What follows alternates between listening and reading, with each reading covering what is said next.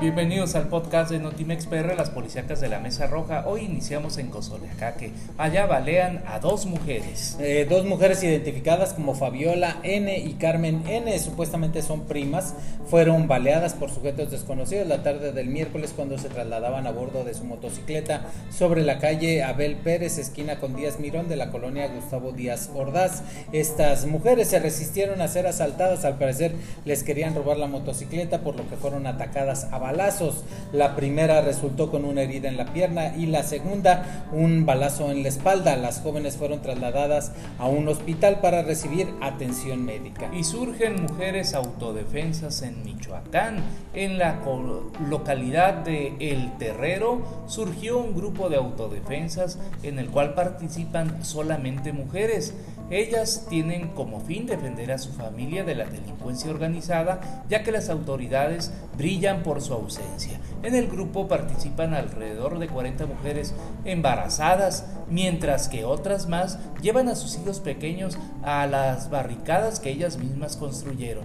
En esta comunidad muchas familias han perdido a sus hijos víctimas de la delincuencia organizada, culpando específicamente al cártel Jalisco Nueva Generación. Es por eso que las madres, hartas de que les arrebaten a sus hijos, decidieron armarse con fusiles de asalto para combatir a los criminales asesinan a un hombre en Papantla para robarle su moto.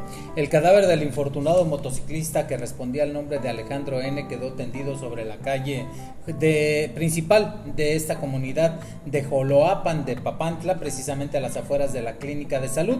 De acuerdo con la versión de pobladores del lugar, informes proporcionados por el agente municipal, Eloy Oxiso transitaba con su motocicleta acompañado de otra persona por un camino vecinal de los alrededores cuando aparecieron dos individuos armados que les marcaron el alto para despojarlos de la motocicleta. El hoyo oxiso se, se resistió a entregar la unidad y los sujetos le dispararon a quemarropa para finalmente llevarse la motocicleta.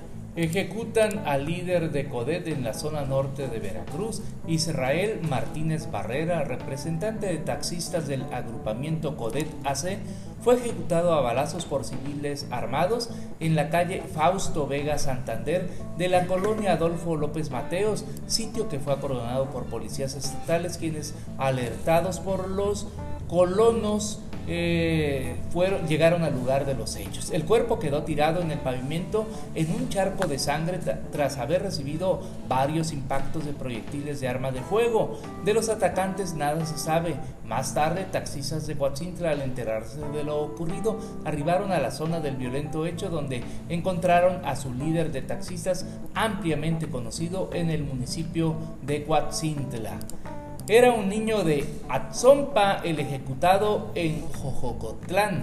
Así es como JMB, sus iniciales, un niño de 14 años de edad, originario del estado de Veracruz, fue identificado como uno de los dos varones cuyos cadáveres fueron localizados ejecutados en la agencia municipal de San Antonio Arrazola, en Santa Cruz, Socotlán, en el Valle Central de Oaxaca, y el adolescente tenía su domicilio en la colonia Niños Héroes del municipio de Santa María Atzompa. Se desempeñaba como comerciante en la central de abastos de la capital oaxaqueña y precisó que el bien el viernes, fue la última vez, su madre precisó que el viernes fue la última vez que lo vieron con vida cuando salió de su vivienda para ir a trabajar. Sin embargo, ya no regresó y fue hasta la tarde del domingo cuando uno de los vecinos la alertó sobre el hallazgo de una menor y un adulto ejecutados en la zona de Santa Cruz. Hasta aquí el podcast de Nutimex PR, las policíacas de la Mesa Roja.